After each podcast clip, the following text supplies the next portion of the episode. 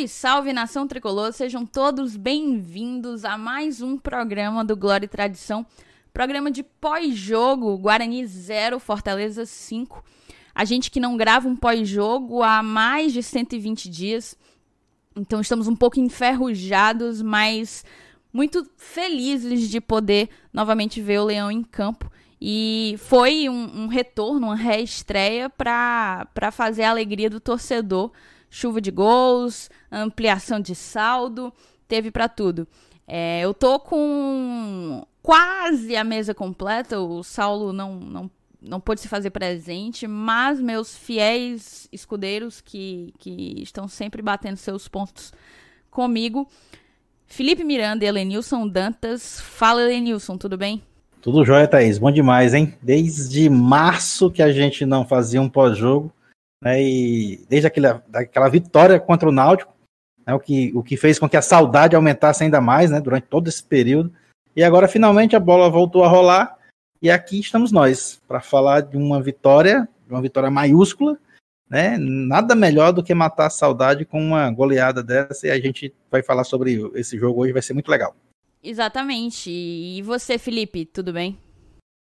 Fala pessoal, novamente uma honra estar aqui vocês hoje. É isso aí, vamos falar desse finalmente um pós-jogo. Já estava com saudade de gravar. Finalmente, depois de mais de 120 dias, finalmente podemos ver o Fortaleza novamente em campo.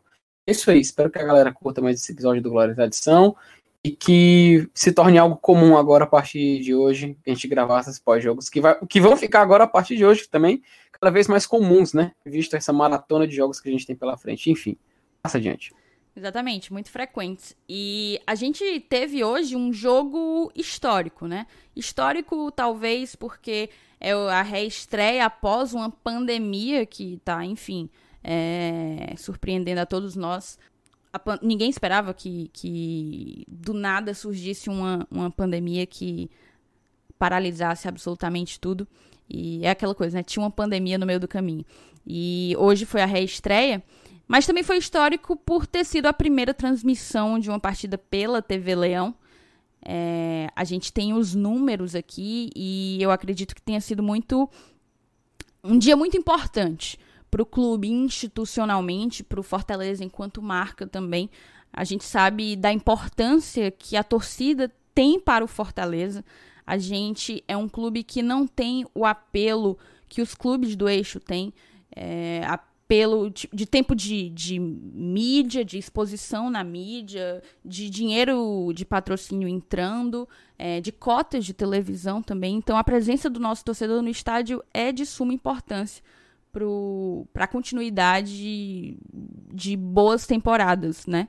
E a gente não vai ter isso. Eu presumo que não teremos ao longo do ano inteiro. Então, Fortaleza tem buscado novas fontes de receita. E uma delas foi através do ingresso, o ingresso virtual, né? A transmissão foi pelo YouTube e o Fortaleza vendeu um ingresso para aquelas pessoas que estivessem dispostas a contribuir com o clube. É, a gente recebeu as informações da assessoria de comunicação que foram 2.440 tickets, né, ingressos vendidos, e isso dá um valor total de R$ 39.236, uma média, um ticket médio de R$ 16,08. Além disso, a gente bateu todos os recordes que podia em termos de plataforma, em termos de canal de YouTube a nível de Nordeste. A TV Leão, com 131 mil inscritos, se tornou o canal sobre futebol no Nordeste com o maior número de inscritos, o maior canal sobre futebol no Nordeste. Ultrapassamos a TV Bahia, que até então ocupava esse posto. Foram mais de 10 mil novos inscritos, 46 mil acessos simultâneos, 397 mil, já deve estar para lá de 400 mil reproduções. Esse número vai aumentar porque aumenta com o passar das horas. E a gente pode dizer que testemunhamos um dia histórico. Você concorda, Elenilson? Sim, claro. É, eu digo, eu digo que isso é só o começo, né? Foi o primeiro passo. É, a gente, a gente vê que, que público tem, né? óbvio. A, a torcida do Fortaleza é enorme. Essa é a tendência, né? Essas transmissões. É, hoje eu, eu imagino então, é, quando a gente tiver uma estrutura, né? Porque eu vi o, o, recentemente em alguns vídeos, né, a, a, estrutura que é que tem os caras lá do Rio, por exemplo, né, da, da Flá TV, da Vasco, do Fluminense TV e tal. Os caras têm praticamente um estúdio, né, para fazer as transmissões, para fazer a, a, a, própria geração, a narração. Narrador próprio, comentarista narrador, próprio, comentarista, né? tudo. Então, a gente ainda não está, óbvio, nesse nível, né, mas é, é um primeiro passo. E, e, hoje, principalmente, né, a gente teve a própria concorrência da TV Diário, né, que, que às vezes a, a pessoa, obviamente, prefere é, assistir o jogo na televisão, né, aqui em Fortaleza, no caso, no estado do Ceará, onde pega o sinal da TV Diário, do que assistir na internet, até porque tem aquela questão do atraso, do delay e tal. Mas é, eu imagino quando a gente tiver essa estrutura que eles têm lá e começar a fazer transmissões exclusivas, né?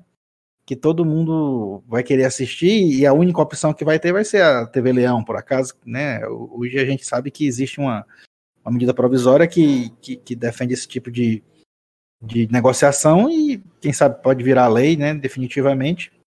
E aí o, o, essa é a tendência, né? Então eu acho que esse primeiro passo ele foi importante, né?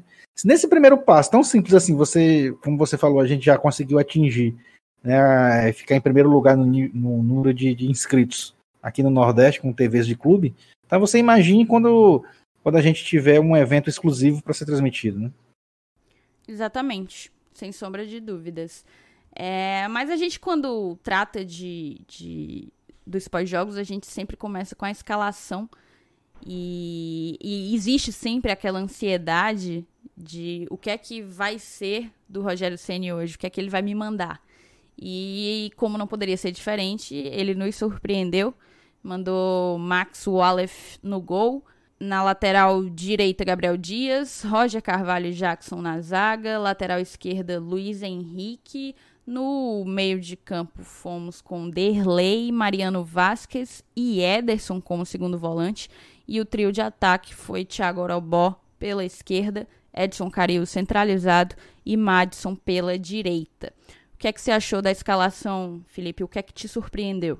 É, pessoal, é, a escalação realmente é, era meio que previsível, né? Fortaleza voltando depois de uma longa pausa.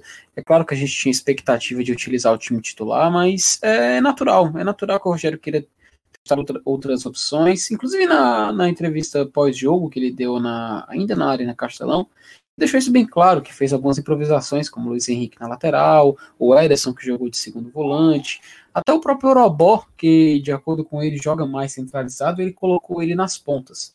Mas é algo que a gente já podia esperar, né? Eu não diria que ia ser também uma grande surpresa ver um clube, uma equipe quase que completamente reserva. Apesar de que o Fortaleza não tem time reserva, como o próprio Rogério cansa de falar nas entrevistas. Mas eu gostei. E também rendeu em campo. A equipe respondeu bem e acredito que para o meio de semana, na quarta-feira, já temos Clássico Rei, ele possa vir com a equipe um pouco mais semelhante à que vinha jogando antes da parada por conta da, da questão do Covid.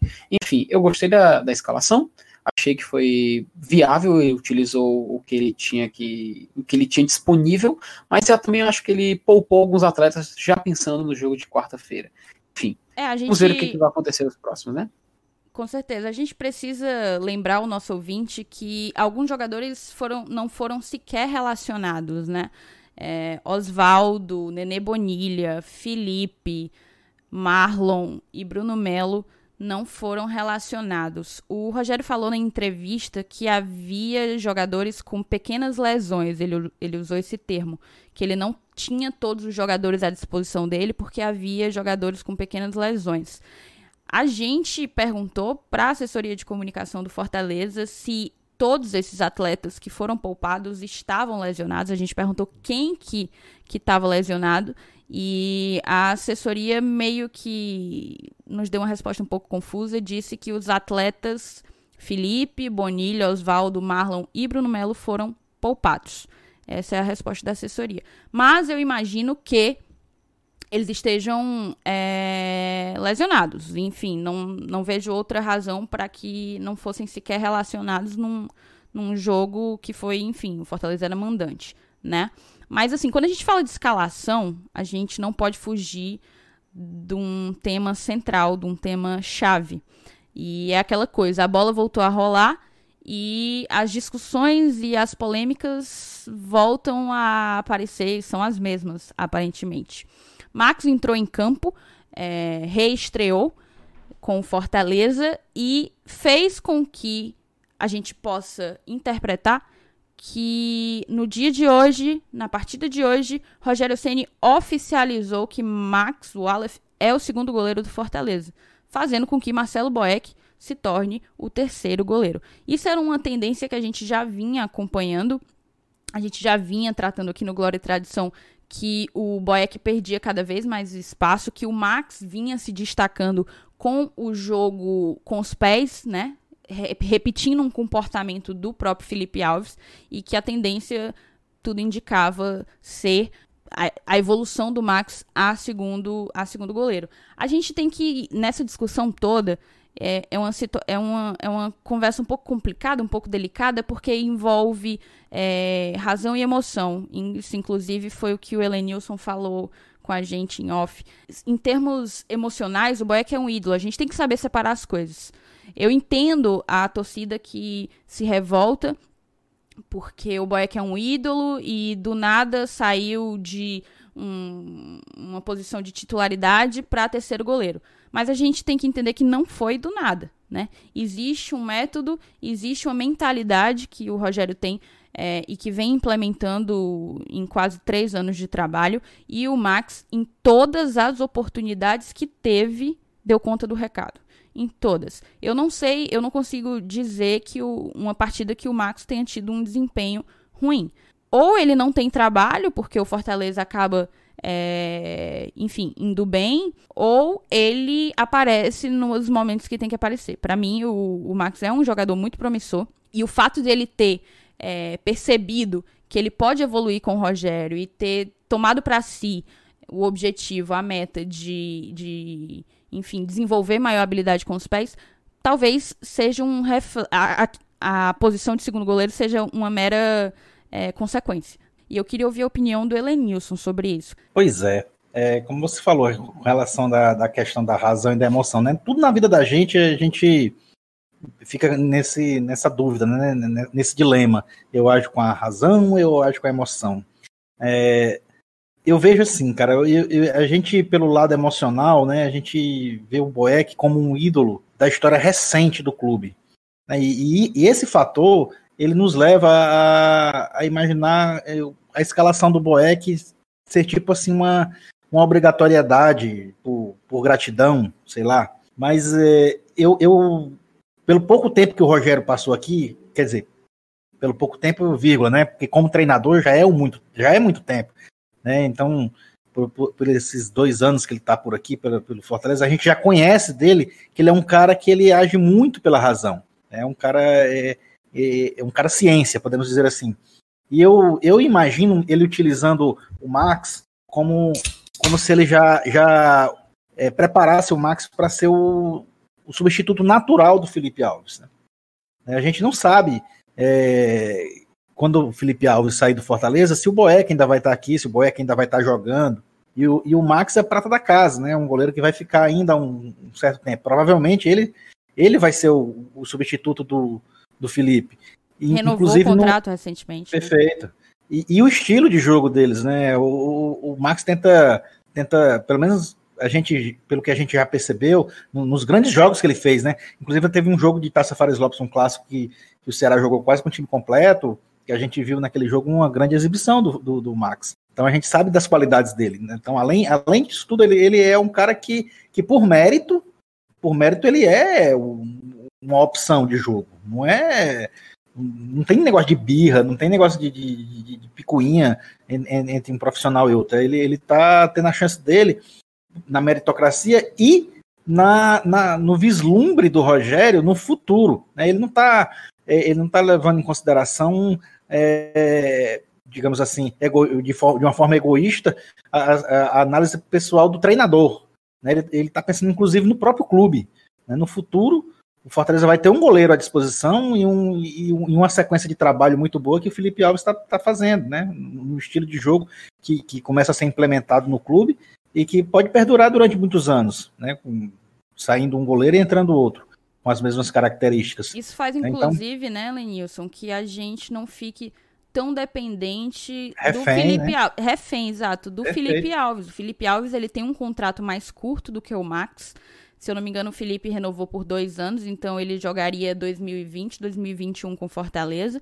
Mas se de um dia para noite ocorre a venda do Felipe ou o contrato do Felipe termina, a gente perde um goleiro e tem que mudar drasticamente nosso jeito de jogar. Fortaleza já vem construindo essa mentalidade há algum tempo, então a gente tem o Max, né? Se do dia para noite a gente não puder mais contar com o Felipe, a gente tem um goleiro que, que evoluiu e que cresceu na mentalidade de um jogo é, mais participativo. Então eu concordo plenamente com você. Para finalizar, né? A, gente tem a gente tem na balança, não querendo comparar, mas o, o- o belo passado do Boeck né, e, o, e o momento presente do Max, mas nenhum dos dois é mais importante do que o futuro do Fortaleza, né?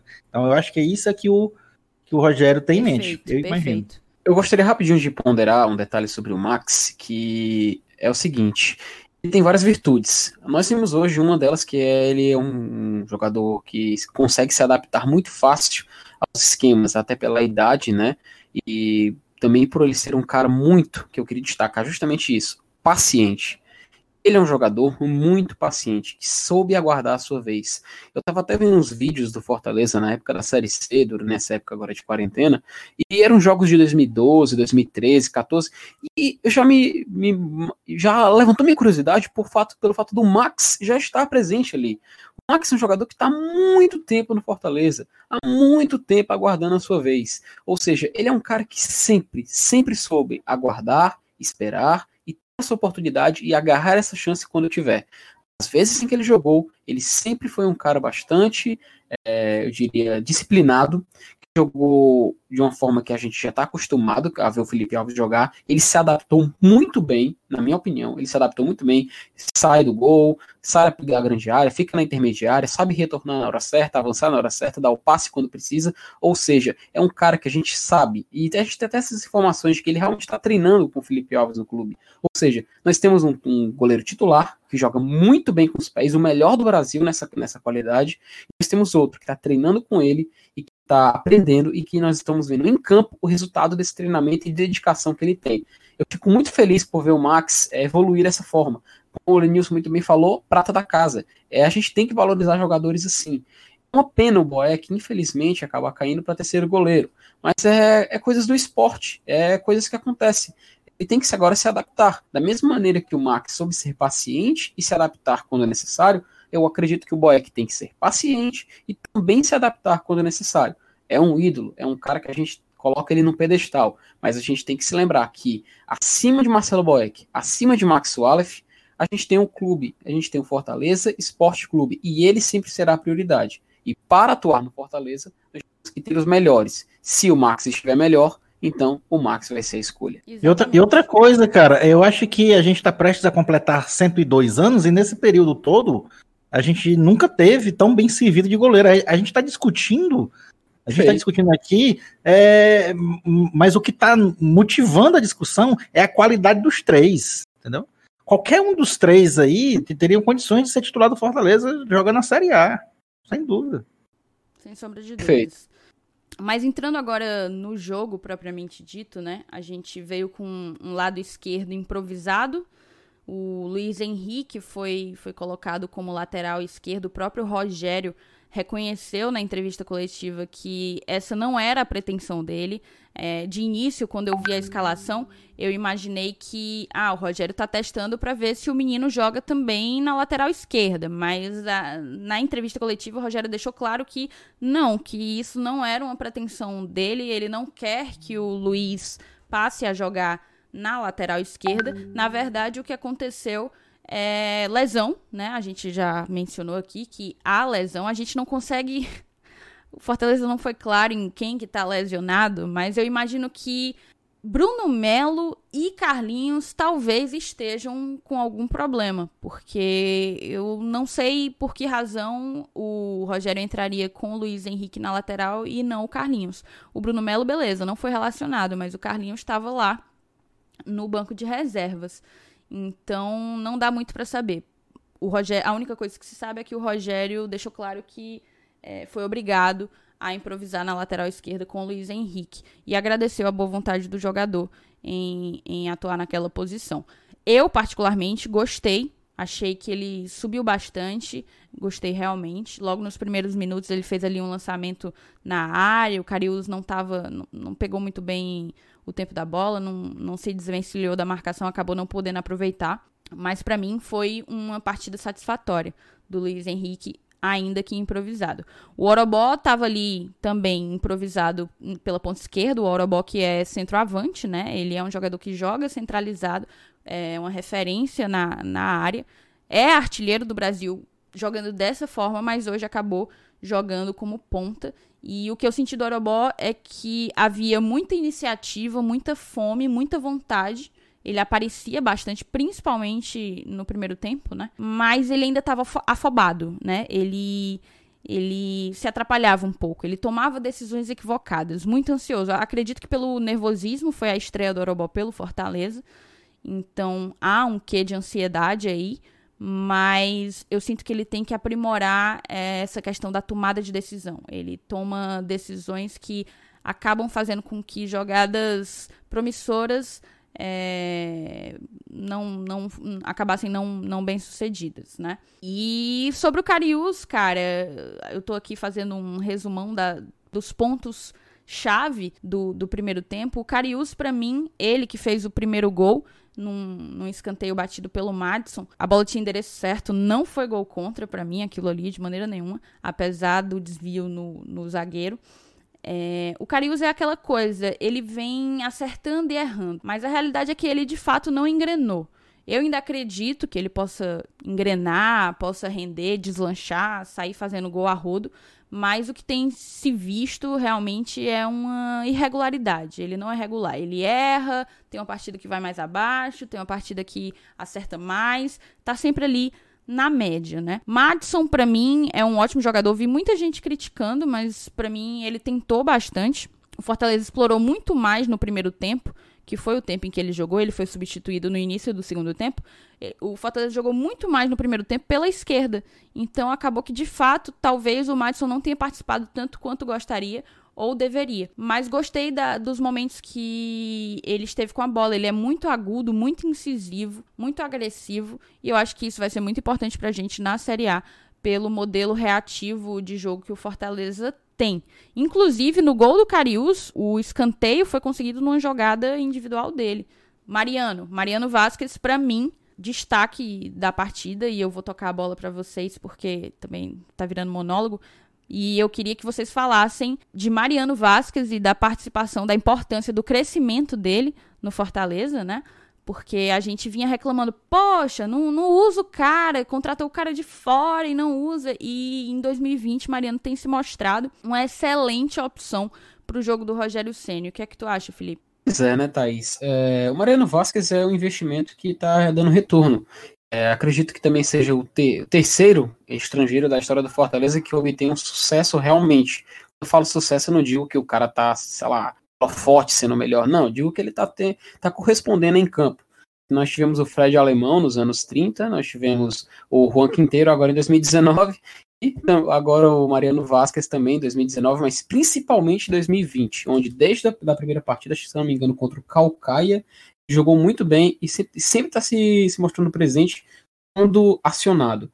É, sobre o jogo, já logo no começo, o Fortaleza, a gente viu que ele estava ainda tentando se encontrar. Não sei se é por causa do ritmo, se era por causa da formação. É, não sei se também estranharam a falta de torcida, porque jogador sente isso. A gente já ouviu de vários atletas que jogador sente a falta de torcida no estádio.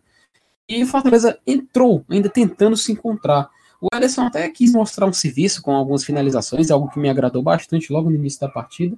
Também o Max Wallace, já mencionado, se posicionando jogando no estilo bem semelhante do Felipe Alves. O Orobó, né, mencionado, ainda muito cru e aparentemente sem familiaridade com o esquema montado pelo Rogério. Após a parada técnica, que foi os 20 minutos do primeiro tempo, é que a gente viu o time realmente começando realmente a se tornar mais reativo. Luiz Henrique se mostrou bem ativo na intermediária esquerda do campo e o Carius bem centralizado. É, o time do Guarani estava chegando forte em todos os lances, até eu achei, fiquei meio preocupado, porque os jogadores, é, em cada dividida, em cada lance, estavam chegando muito pesado. Eu fiquei até com medo de lesão de algum atleta já pensando em quarta-feira. Mas enfim, é, é, acho que é um time que só teve um treino, eles já entraram em campo para o jogo. Jogadores da, da base do Fortaleza do Ceará, então a gente também não pode exigir que eles tenham um padrão tático e, enfim, respeitem as regras dessa forma. Continuando, o Matson, né, também já citado, sempre tentando uma jogada mais aguda pela ponta direita. Isso me agradou. Eu confesso, fiquei muito feliz de ver o Matson desse jeito. É, e aos 32, nós tivemos o gol do Cariús. A bola que desviou no Tião, que é do Guarani, mas é atleta do Fortaleza. Até na transmissão foi dito que ele queria, não queria mais ser chamado de Tião, queria ser chamado pelo nome dele, mas não adianta, já pegou o nome Tião.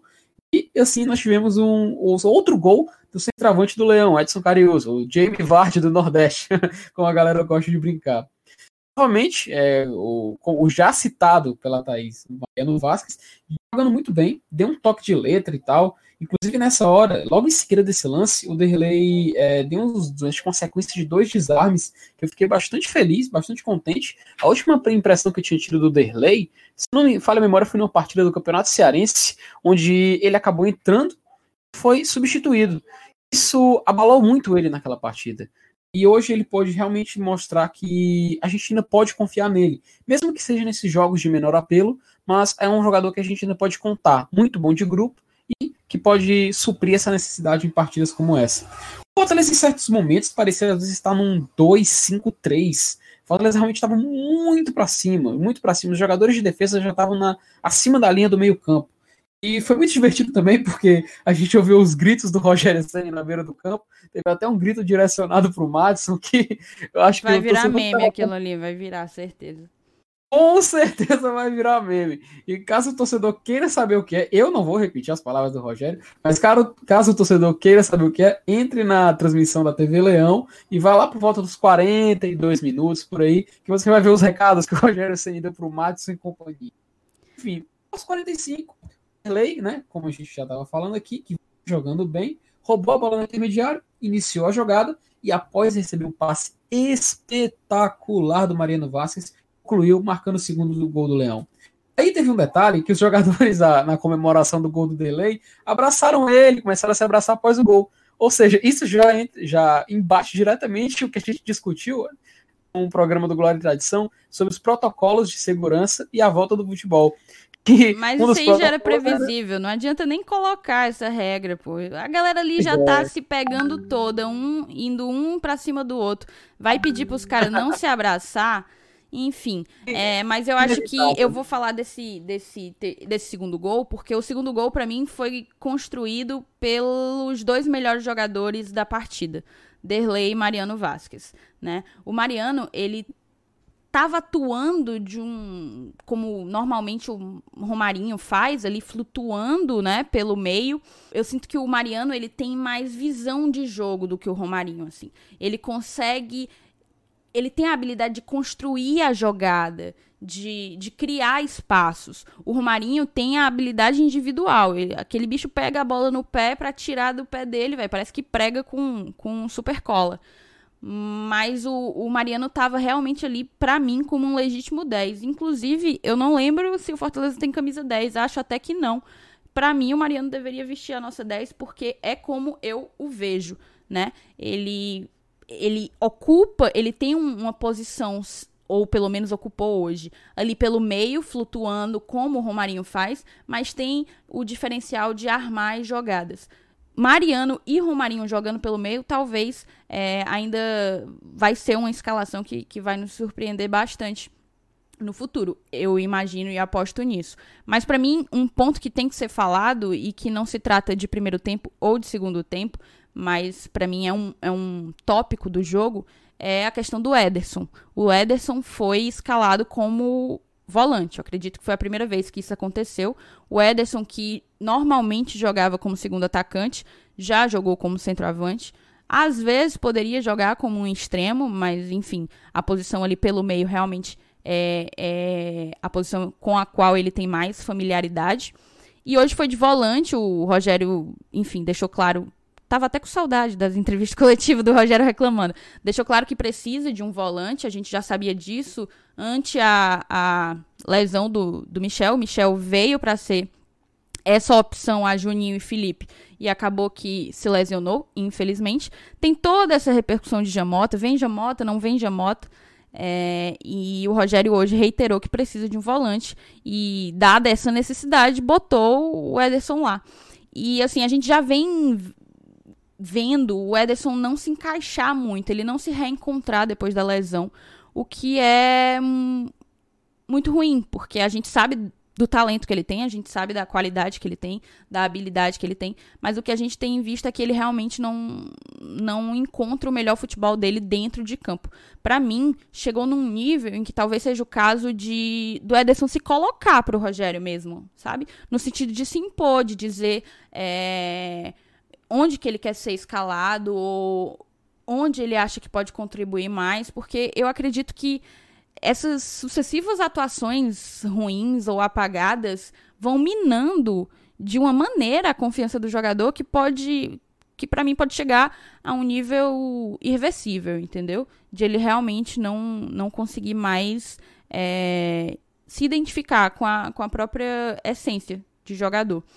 E eu queria saber da tua opinião, o que é que você acha do Ederson e da escalação dele como volante e das repercussões e tudo o que você quiser dizer. Vamos lá. Bom, é, eu, eu já disse aqui algumas vezes, eu acho o Ederson um jogador nível Série A.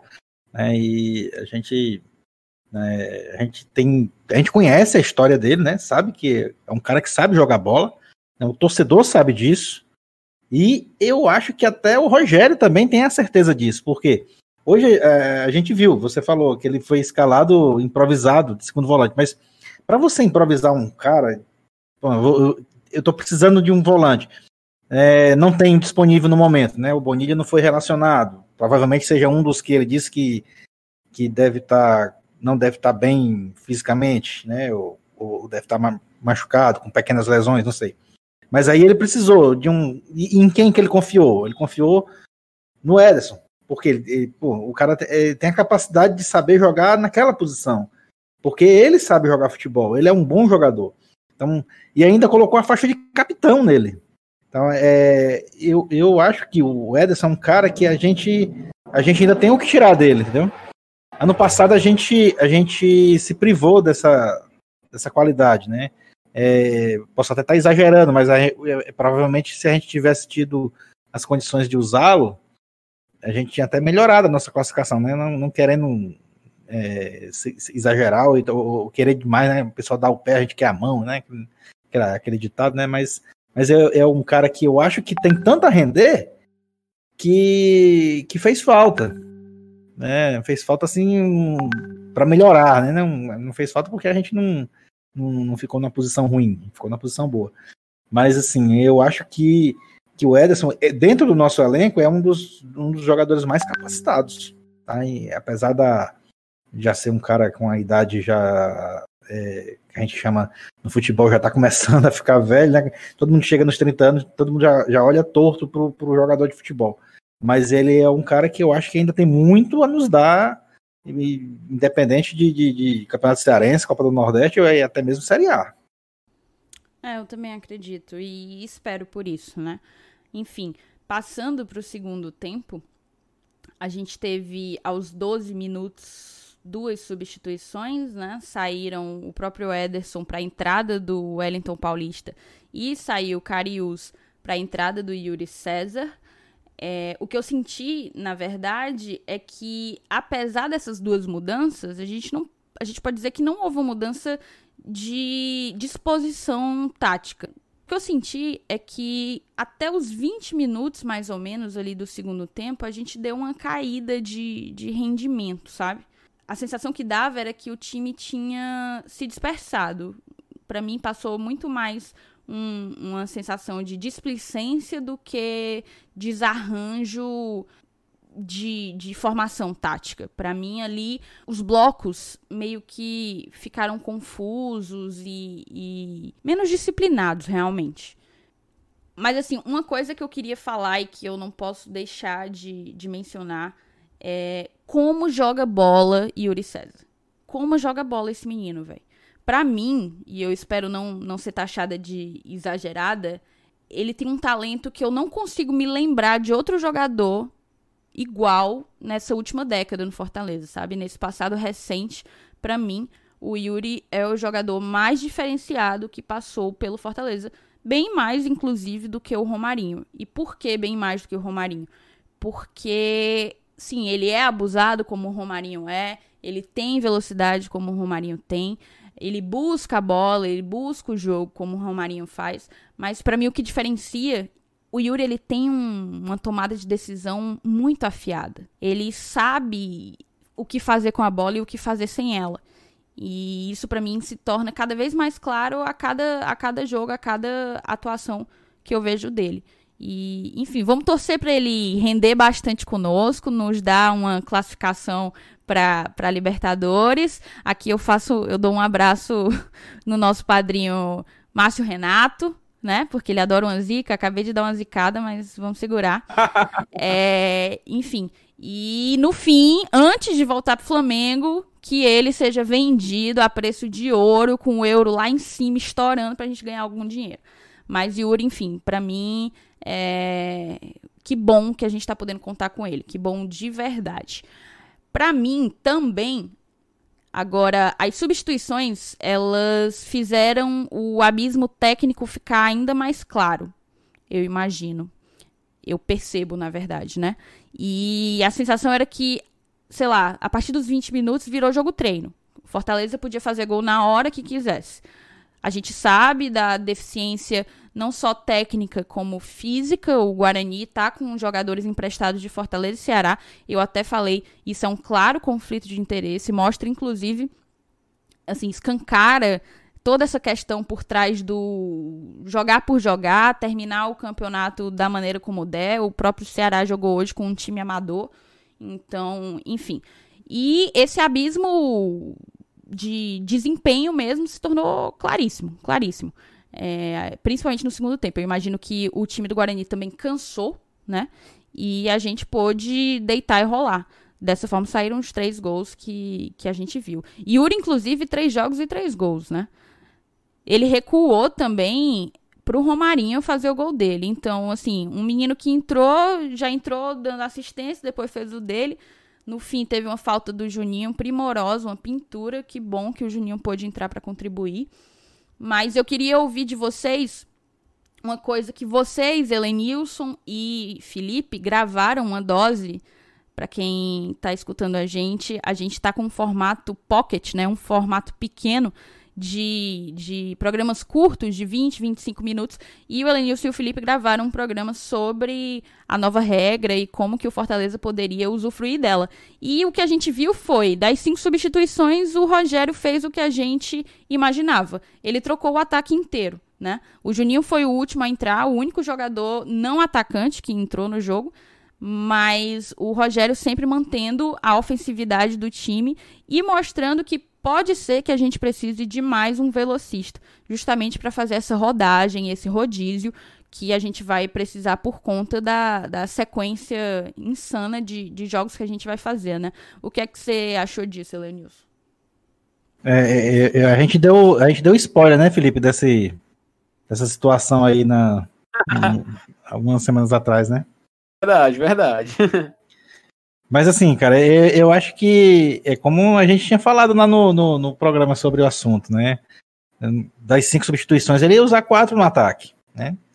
Não sei se o Felipe concorda comigo, mas é, eu, os nossos atacantes eles são muito exigidos por causa do esquema de jogo dele. Então, tava na cara que para manter a intensidade do ataque, ele gosta de jogar todo, principalmente pegando um adversário mais frágil, como no caso foi o do Guarani, né? Um campeonato cearense sempre vai, vai ter esse, esse tipo de confronto. Ele vai, ele vai querer estar sempre no ataque, né? Então ele vai exigir muito dos atacantes. A bola vai estar provavelmente vai estar sempre girando lá no nosso campo de ataque. Então a, é, é quem joga mais são os atacantes. Então a probabilidade deles serem substituídos é sempre maior. Não é isso, não, Felipe? Sim, sim, com certeza, Lenilson. É, até esse detalhe realmente muito importante a gente, a gente elucidar. Porque a gente teve o Ederson Carius, Jackson e Orobó saindo com a entrada do Wellington Paulista, Yuri César, Romarinho e David. Ficou até mais ofensivo do que ficaria antes. Mas realmente são jogadores de posturas naturalmente, posições, aliás, naturalmente ofensivas. Realmente, eu, e a única substituição, inclusive, que Fortaleza depois mudou, foi a saída do Vasquez para entrar o Juninho. a gente viu o Fortaleza realmente ainda mais para cima no jogo. Isso de substituir em prol do ataque é uma característica clássica do Rogério. Com certeza a gente vai ver isso na quarta-feira, no clássico contra o Ceará. Com certeza a gente vai ver isso. É, eu queria também destacar, trazer rapidinho aqui no segundo tempo, e realmente a Thaís, ela, quando jogou até a, a isca, depois da, dessa substituição, lá por volta dos 20 minutos, na, na, segunda substituição, aliás, 18 minutos, a gente já tinha feito quatro mudanças, que o Fortaleza realmente ficou mais efetivo. E esse ataque, Elenilson, que a gente está batendo sobre, foi quando ele se mostrou realmente mais eficaz. O David na ponta direita, eu fiquei muito feliz com o David na ponta direita. Ele conseguia pegar a bola, driblar, fazer um passe. Mas é, ele, ele realmente me agradou e acho que a boa parte da torcida vai concordar, porque ele estava muito, eu não diria pronto, mas ele estava, tipo assim, ele meio que tava tava carregado, sabe? Ele tava carregado, ele tava meio que preparado. Eu gostei muito do David, sério. Eu coloquei até anotei aqui para ele uh, aqui na minha listinha para falar sobre ele, sobre ele neste exato momento. E uma coisa interessante, Felipe, é que no primeiro tempo a gente trabalhou muito mais pelo lado esquerdo justamente nosso lado improvisado, né? Talvez por isso a gente tenha demorado para inaugurar o placar, porque estava ali ainda uma coisa desajustada, mas a gente trabalhou bastante pelo lado esquerdo, principalmente o Luiz Henrique aparecendo ali para tabelar com o Orobó e com o próprio uhum. Romarinho, Mariano Vasquez, e no segundo tempo, o lado mais explorado foi o lado direito não, talvez não por coincidência, o lado que o, que o David entrou e chamou a, a responsabilidade para si. No gol do Romarinho, inclusive, é, o David faz uma jogada pela lateral, vai até o fim. Na verdade, ele recebe né, um, um lançamento e, e, recebe ali na lateral direita e lança para como se fosse a entrada, né, a meia-lua da área. Exato, até tem um, um choque ali, um, um negócio esquisito entre o Derlei e o Yuri. o Yuri ainda conseguiu recuar para o Romarinho, o Romarinho finalizou em gol. Mas eu também gostei muito da, da atuação do David. Sim, sim. É, inclusive, Thaís, é, no primeiro tempo, as jogadas elas morriam quando o Orobó era acionado. Talvez por conta da, da do entrosamento, falta de, ou por conta mesmo dele estar jogando fora de posição, de acordo com o próprio Rogério, ele joga mais centralizado, ele estava meio que sendo sacrificado, entre aspas, e na, na ponta esquerda. Mas enfim, o Fortaleza tem a partir disso, depois do terceiro gol do Romarinho, quase fez o quarto gol logo em seguida, na cabeçada do Wellington Paulista. O Wellington Paulista que tentou muito fazer o seu gol, viu? Nossa, Foi a cabeçada, demais, demais. Duas, duas carimbadas duas... no pobre do zagueiro do Guarani. total, total realmente estava dedicado. Eu espero realmente que. Eu espero, sim, que ele, o gol dele saia na próxima partida. Eu não sei nem contra quem é, mas eu espero que saia na próxima partida. Acho, inclusive, Enfim, que. Acho, inclusive, que ele estava assim, tão sedento pelo gol dele que hum. a, até atrapalhou mais do que ajudou. A gente viu isso no último lance ali da partida, que ele estava meio que mal posicionado e acabou atuando de zagueiro, né? Atuando de zagueiro numa finalização do próprio Fortaleza. Foi com muita sede ao pote. Aí, aí sim, falta dos 30 minutos pro, pro final, que foi quando, justamente, coincidentemente, quando houve a saída do Vasquez para a entrada do Juninho, e ficou mais que controlando o jogo, o gritando por intensidade, intensidade bora, bora, bora, intensa, intensa, no final, no lateral do campo. Teve o golaço, né, a gente já falou do Yuri César, mas teve o golaço do Yuri César, um míssil de fora da área. É, até teve, a gente falou já também do WT9 tentando dele, e eu queria só dar, um, dar uma, um, algo a mais sobre o Yuri César. Eu concordo contigo, Thaís. Ele, é, ele realmente é um jogador, talvez, eu acho que da, da sub-20, né? Porque ele é nascido em 2000. Realmente ele é dos mais talentosos. Eu realmente também não me recordo de um jogador até 20 anos. A gente tem até o Edinho, mas o Edinho não se compara ao Yuri César. O Yuri César tem explosão, velocidade, chute, arranque. Ele tem todas as qualidades de um jogador que vai, vai bombar foi, foi uma, um achado ele ter vindo pro Fortaleza. Um achado, eu acho que Se não me engano, Uhum, inclusive, no programa que a gente gravou com, no, do, sobre o Cifec, já está aí no nosso feed, você pode escutar. O o Leandro falou sobre a contratação do Yuri César. Você pode escutar aí no nosso programa. Além de outros jogadores também que vieram para o Fortaleza. É, enfim, final do jogo, 5 a 0 golaço do Juninho de falta. Não precisa mais nada que falar. Eu vou até passar agora a vez para os meus colegas, porque eu acho que agora vai ficar interessante na eleição do melhor e do pior em campo. Exato. A gente que tava com saudade de pré-jogo e de pós-jogo, vamos agora voltar para nossos hábitos de sempre, a eleição do destaque positivo e negativo da partida. Vamos começar com o lado ruim, né? Vamos começar primeiro com o destaque negativo. Se eu pudesse escolher o destaque negativo, com certeza seria a narração e os comentários do jogo. Porque, meu amigo. Pense, muita conversa.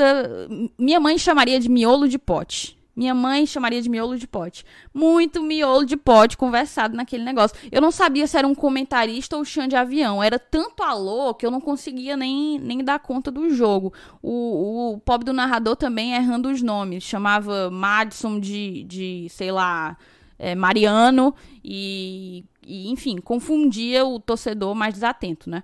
Então, se eu pudesse, seria, seria isso, tá? Mas, como, como a gente tem umas regrinhas, vamos falar do destaque negativo jogador, atleta, e para mim, não tem como ser outro, foi o Ederson, que realmente não apareceu, não conseguiu mostrar, e não tem conseguido mostrar o seu melhor futebol. E você, Lenilson, para você, quem foi o pior em campo? Olha, eu, eu propenso a, vot, a votar no, no Orobó. Mas eu prometi a mim mesmo que eu não ia mais fazer isso. Eu não vou mais é, cornetar jogador que vem do Rio Grande do Norte para cá e joga mal. Não... Certíssimo. Não, não vou mais fazer isso e por conta disso eu vou votar no Ederson, né, até por causa do que eu já falei anteriormente, né? por conta da expectativa que ele gera na gente, porque a gente sabe que ele joga joga muita bola e, e pode apresentar mais do que apresentou hoje. Beleza, e você, apesar, Felipe? Apesar de estar jogando na posição que não é dele, mas mesmo assim. Exato, beleza. E você, Felipe? Bem, eu vou fugir um pouco aqui da, da maioria. votar no Orobó. Mas, tipo assim, não é nada contra o Orobó. Até eu não, também não vou criticar, né? Um reforço vindo do Rio Grande do Norte, como o Elenício bem definiu. Mas o Ederson, acho que ele até tentou no começo do jogo, nos primeiros 15 minutos, querendo mostrar serviço, tentando as finalizações. Isso me agradou um pouco, pois o Fortaleza realmente estava precisando meio que se impor nesse começo da partida. Já o Orobó, eu senti ele muito perdido. Não sei se é falta de, como já falei, falta de entrosamento com a equipe. Não sei se é porque ele ainda é um jogador que está se adaptando ao esquema de jogo do Fortaleza. É, eu não gostei muito do Orobó. Ele realmente, eu acho que o Rogério tá certo. A gente tem que testar ele no centro e não na, jogando de ponta ou nas laterais. Infelizmente, eu não gostei dele hoje. Talvez possa gostar no futuro. Ainda não vi ele, porque a gente ainda não viu o Orobó artilheiro da Copa do Nordeste. A gente ainda não viu esse Thiago, esse Thiago Orobó. A gente vai ver ele futuramente. Ele vai ser testado outras vezes e sabe, ele pode ser o jogador que estava sendo no América de Natal. Então.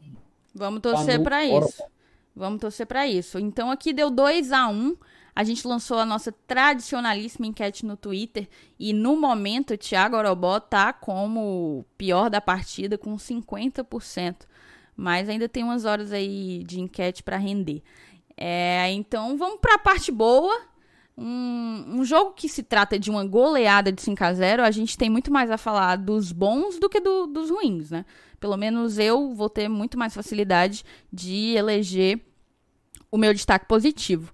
Para mim, jogaram muito bem Luiz Henrique, jogou muito bem Derley. Para mim, Derley foi sensacional, velho. Muita roubada de bola, principalmente no primeiro tempo, roubando muita bola, chegando pra, dar suporte no ataque, uma coisa que eu não costumava ver o Derley fazendo. O Derley era, para mim, muito um, um volante muito mais de contenção e defensivo, mas não, eu acho que o, o Rogério tem dado confiança para ele, ele tem chegado com, com maior presença, né, na área, na entrada da área.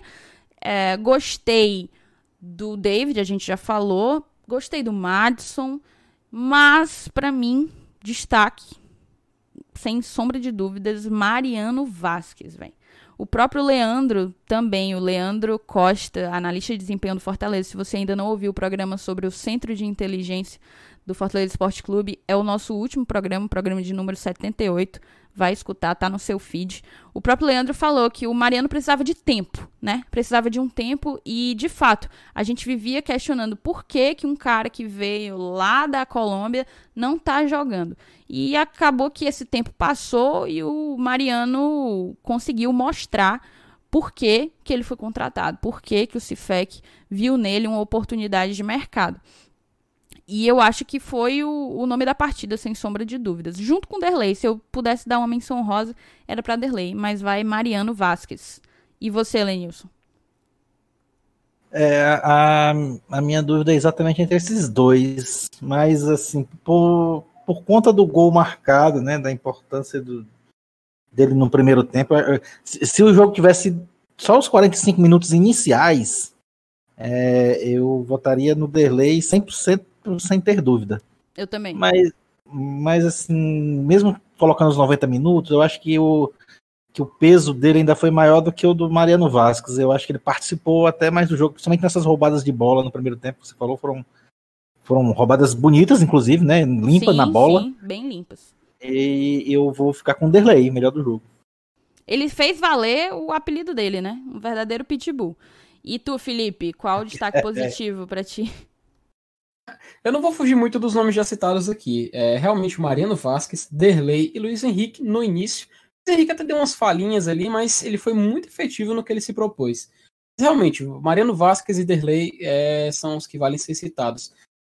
Eu tô com muita tendência para votar no Mariano Vasquez, mas eu acho que eu merece, ele merece, ele mereceu hoje. Vou votar no Derlei. É um cara que hoje se mostrou é, dedicado, soube jogar na hora certa, não soube se irritar quando. Porque ele é um jogador que às vezes tem um pouco um probleminha de temperamento. Até se um dia a gente for entrevistar ele aqui, no Glória e Tradição, eu vou perguntar isso para ele.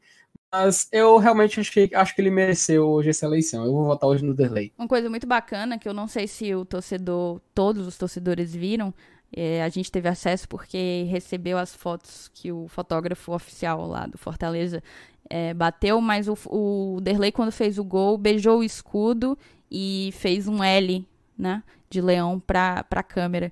Então, é um jogador completamente identificado com o clube. E eu lembro da, do programa que a gente fez sobre 2018, a série A História Conta, né? A temporada de 2018, a gente recebeu o Daniel de Paula diretor de futebol, e o Daniel falou: é, o Derlei chegou com aquele problema da suspensão, ele ia passar coisa de quatro meses sem jogar, e mas ele treinava como se fosse jogar amanhã.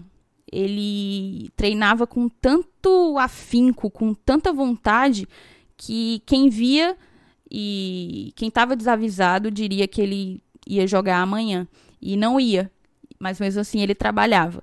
E eu acho que isso passa bastante a, a ideia do que, que é o Derlei, da importância dele para o vestiário. E achei interessante e fiquei muito feliz e satisfeita que ele foi coroado com esse gol. Então a gente ficou com 2 a 1 para o Derlei como melhor da partida. Na enquete do Twitter, a galera tá votando em Mariano Vasquez, 43%, mas quase parelho com Derlei, 39%. Então isso aí vai ser uma briga boa pelas horas que ainda faltam aí com a, com a enquete no ar. De fato, então, a gente pode dizer que essa partida tem dois nomes: Mariano Vasquez e Derlei. Três nomes, né? é, enfim, é isso então. Muito obrigada, gente, por, pela companhia de vocês. A gente encerrou esse pós-jogo. Vou contar para você que ouviu até aqui que esse foi um programa gravado repetido, né? A gente fez toda uma gravação gravamos 50 minutos de pós-jogo e sofremos com um problema no software que faz a nossa gravação. Tivemos que regravar tudo de novo. Eu chego, dei uma leve murchadinha que a, que a, do ímpeto que a, que a goleada tinha me, tinha me causado. Mas estamos aí, a gente, a gente tem que saber rebolar, né? A gente tem que saber rebolar e, e, e lidar com, com o que aparece. É isso, muito obrigada, gente. Mais algum recado? Então, só um forte abraço para a torcida do Leão. Forte abraço, galera. Lembrando a vocês que não deixem de seguir a gente nas nossas redes sociais. A gente está com um sorteio sensacional de uma camisa Tradição 2020, dois kits de cerveja, uma ruma de prêmio junto, um só ganhador. Vai no, no nosso perfil no, no Instagram para tu poder participar. Segue a gente nas redes sociais descobre e vai atrás de saber sobre o nosso plano de apoiadores, de padrinhos. Vem ser padrinho da gente. Nossa, nossa rede, nosso time está ficando cada vez maior e mais forte. E eu aproveito para encerrar esse programa agradecendo a você que, além de ouvinte, vestiu a camisa do Glória e Tradição e nos apadrinha. Muito obrigado, é graças a vocês que a gente chegou até aqui. Salve, salve, nação tricolor. Até a próxima. Pessoal, terça-feira tem clássico. Tem clássico, é isso aí. É isso aí. Olá, eu solto o leão. E vibra à vontade.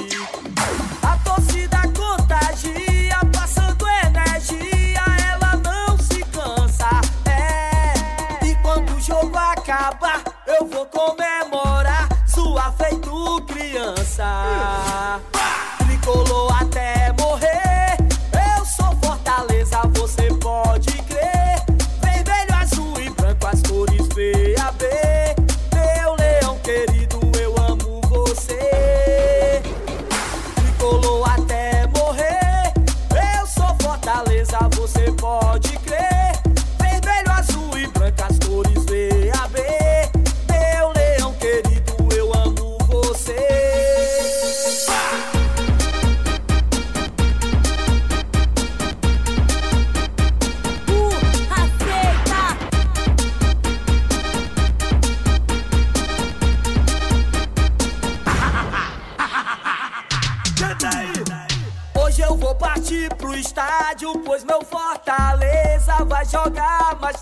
Mais